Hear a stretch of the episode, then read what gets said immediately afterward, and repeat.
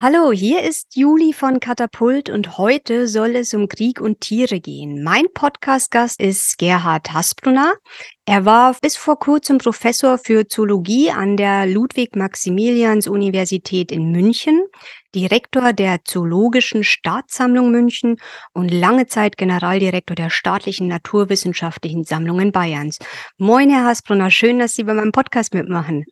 Einen schönen guten Morgen. Wir wollen ja heute über Tiere sprechen, beziehungsweise Tiere und Krieg.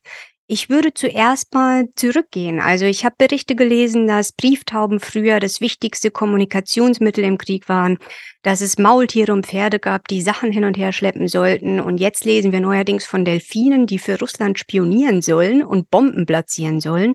Können Sie mir mal erklären, was da dran ist, beziehungsweise welche Rolle Tiere heute in Kriegen spielen? Also die, die historischen Dinge, äh, ja, also Brieftauben waren tatsächlich ein ganz, ganz wesentlicher Punkt äh, über feindliche Linien hinweg insbesondere dann, wenn eine Burg umzingelt war und, und eingeschlossen war, belagert wurde, eine Stadt belagert wurde, äh, trotzdem die Kommunikation nach außen äh, sozusagen aufrecht zu erhalten, um zu wissen, einfach zu wissen, kommt ein, ein Satz her oder was ähnliches. Also da war natürlich diese Kommunikation und die geschah eben im Wesentlichen über Brieftauben äh, eine ganz, ganz wesentliche Sache in der Vergangenheit. Das Gleiche gilt natürlich für Lasten aller Art, äh, also in den, in den klassischen klassischen Kriegen der Vergangenheit war natürlich das Pferd oder der Esel oder generell Lasttiere im weitesten Sinn ein ganz zentraler Punkt, um Waffen, um Munition, um Gerät, um auch Versorgung der Truppen überhaupt sicherzustellen. Also das ist überhaupt keine Frage.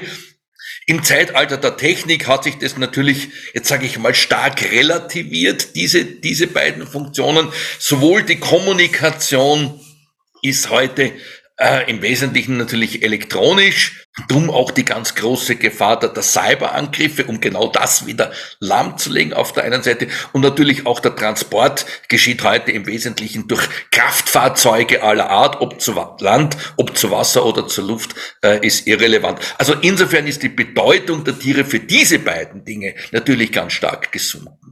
Mhm. Und können Sie was zu den Delfinen sagen, die für Russland spionieren sollen oder welche aktuellen Sachen Sie beobachten? Also man, man hat und man macht natürlich äh, mit Tieren, die sehr gut in der, im Aufspüren von Dingen sind, äh, die hat man immer eingesetzt. Das gilt auch heute und das wird auch heute noch gemacht, dass man speziell zum Beispiel Hunde für Minen oder andere gefährliche Sprengstoffe und ähnliche Dinge dressiert, um die dann möglichst gut aufzuspüren. Das ist heute noch genauso aktuell wie in den vergangenen Jahrzehnten. Das mit den Delfinen ist sehr viel schwieriger. Äh, also der Aufwand ist enorm hoch.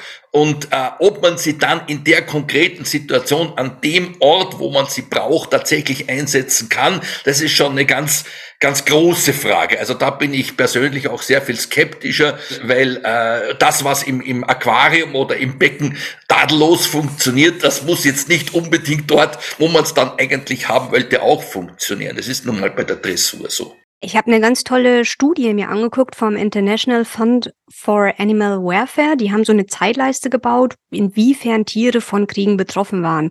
Ähm, und zwar durch alle möglichen Kriege hindurch. Da ging es dann um Erster Weltkrieg, Zweiter Weltkrieg, Mosambik, Iran, Irak, Sudan, Golf, Kosovo und so weiter.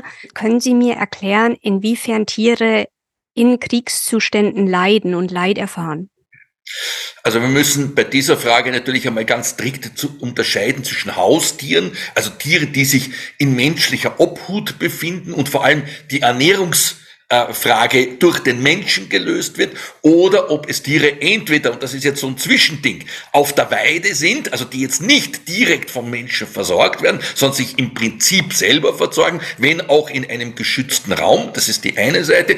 Das zweite sind Wildtiere aller Art, äh, wobei wir natürlich auch dort ganz stark unterscheiden müssen zwischen, jetzt sage ich mal, Kleintieren, Bodentieren, Insekten und ähnlichen Dingen äh, oder Umgekehrt äh, eben äh, Großtieren, insbesondere Wirbeltiere, also Vögel und Säugetiere, äh, wo wir natürlich jetzt auch emotional ein viel näheres Verhältnis dazu haben. Das muss man ganz, ganz klar sagen. Also das, das muss man mal auseinander glauben, äh, um, um die Frage jetzt auch tatsächlich sinnvoll zu beantworten. Bei den Haustieren, die unmittelbar vom Menschen versorgt werden, ist natürlich die Versorgungslage durch den Krieg in der Regel ganz negativ betroffen. Da gibt's gar nichts dran zu rütteln. Krieg heißt in der Regel Versorgungsprobleme. Und das wirkt sich natürlich auf das Wohlbefinden der von uns versorgten Haustiere in jeder Hinsicht aus. Bei Weidevieh schaut es schon sehr anders aus. Die sind sehr viel weniger von dieser Versorgungsfrage betroffen und für Wildtiere gilt das auch. Es sei denn, ich mache tatsächlich im Rahmen von Kriegshandlungen massive gesamtökologische Eingriffe. Also ich denke jetzt zum Beispiel an die großflächige Entlaubung, äh, die wir im Urwald hatten im Vietnamkrieg. Äh, ich denke zum Beispiel an das Ablassen jetzt äh, des Stausees im Ukraine-Krieg. Da sind natürlich auch Wildtiere aller Art, auch die großen und die kleinen, irrelevant, massivst davon betroffen, weil, weil ihr Lebensraum komplett zerstört wird. Direkt als Anschlussfrage vielleicht, geht denn durch Kriege automatisch die Artenvielfalt zurück, so wie manche Studien behaupten oder zumindest andeuten? Wenn im großen Format Ökosysteme zerstört werden, das hat natürlich einen dramatischen Einfluss auf die dortige Artenvielfalt. Wenn der Stausee abgelassen wird und nicht mehr da ist, dann geht alles, was da drinnen gelebt hat, von groß bis klein, natürlich zunächst einmal zugrunde. Die, und die Wiederbesiedlungskapazitäten von Tierarten sind extrem unterschiedlich. Also wir haben zum Teil ganz hohe Kapazitäten, auch durch natürliche Katastrophen. Ich denke jetzt an einen Murenabgang in den Alpen, äh, wo ein, ein, ein Bachbett oder ein Flussbett komplett ausgeräumt wird und innerhalb von fünf äh, Jahren ist alles wieder da. Also diese Tierarten sind darauf sozusagen angepasst, schnell wieder zu besiedeln. Wir haben aber auch andere Sachen, äh, wo es Jahrzehnte braucht, bis sich dieses Gleichgewicht nach ab Aufhören des, der Schädigung, das muss man immer dazu sagen, die Schädigung muss zunächst einmal wieder aufhören. Da kann es aber zum Teil Jahrzehnte dauern, bis das wiederhergestellt wird.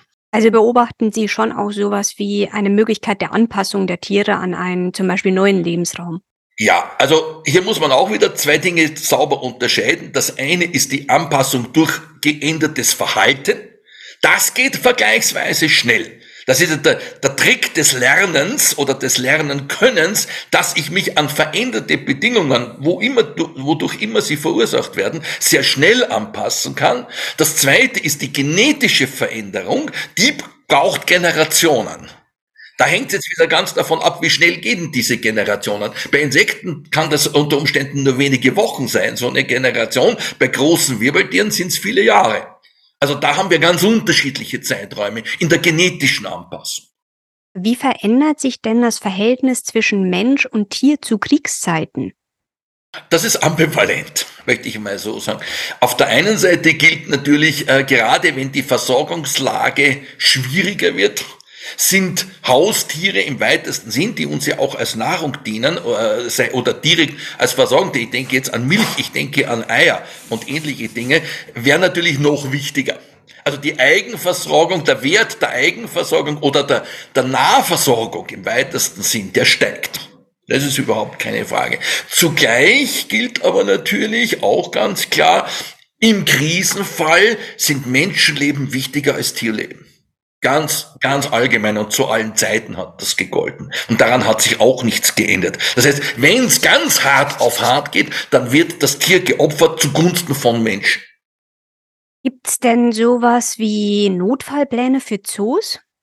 Ja, also generell bei, bei staatlichen Einrichtungen gibt es immer Katastrophenpläne, äh, jetzt sage ich mal für jede Art von Katastrophe, soweit man die Art der Katastrophe überhaupt vorhersehen kann. Also man kann jetzt nicht für alles und jedes und für jeden noch so unwahrscheinlichen Fall einen präzisen Plan machen, aber man kann äh, für bestimmte Dinge, also beispielsweise, es macht jetzt für den Zoo keinen Unterschied, ob irgendwelche Idioten einen Zaun nieder reißen oder ob das durch eine, eine Kampfhandlung geschieht, dass der Zaun zerstört wird. Die Tiere kommen frei.